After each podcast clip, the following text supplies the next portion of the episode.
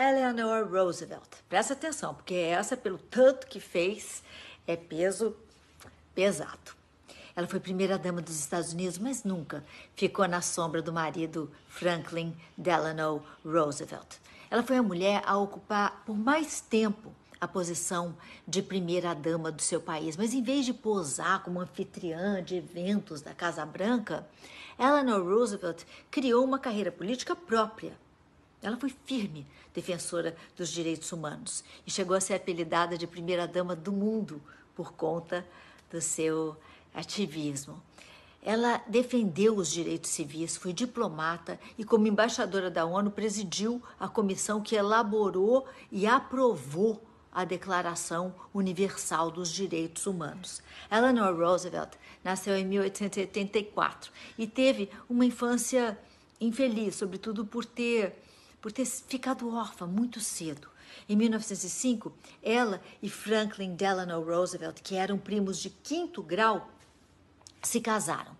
Os primeiros anos de casamento foram muito bons e tal, o casal teve seis filhos. Acontece que em 1918 ela descobre que o marido estava tendo um caso com uma outra mulher. A partir daí a relação azedou. E com o tempo foi dando lugar a um, a um companheirismo, companheirismo que, que durou a vida inteira. Em 1921, Franklin contraiu uma doença que deixou suas pernas permanentemente paralisadas. A doença foi diagnosticada como poliomielite, é, paralisia infantil. E, e, depois acharam que seria uma doença autoimune. Fato é que de um dia para o outro, esse homem, que era um esportista, um homem ativo, nunca mais andou. A Eleanor ajudou de todas as formas possíveis, representando o marido em, em vários eventos políticos dos quais ele não tinha como participar. Antes da Casa Branca, ela já trabalhava em organizações humanitárias que defendiam os direitos das mulheres, a igualdade salarial, limites para as jornadas de trabalho, um salário mínimo decente, além da abolição total do trabalho infantil. Quando Franklin Delano Roosevelt venceu as eleições presidenciais de 33, Eleanor inovou no papel de primeira-dama, se tornando uma comunicadora presente, ativa e responsiva às necessidades é, da população.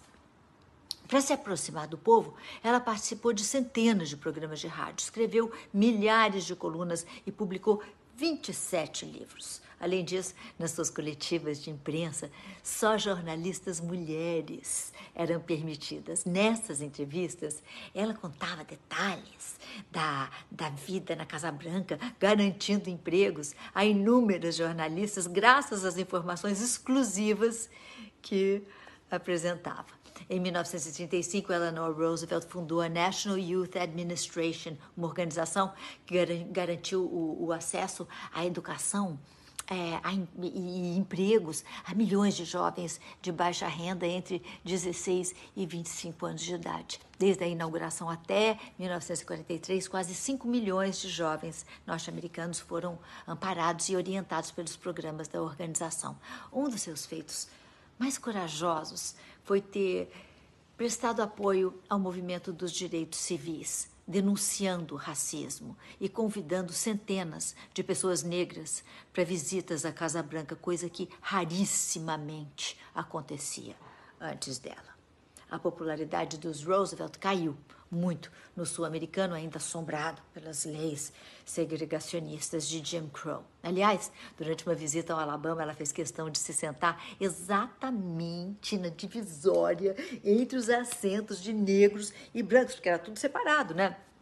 E ela fez isso numa clara afronta à segregação sulista.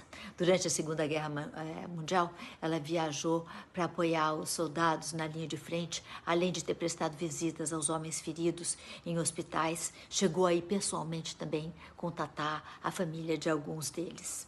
Depois que a morte de Franklin Roosevelt interrompeu o seu quarto mandato, Eleanor não diminuiu suas atividades, tendo sido chamada pelo presidente Truman para ser representante da ONU. Eleanor Roosevelt foi fundamental para a criação da Declaração Universal de Direitos Humanos, vigente até os dias de hoje.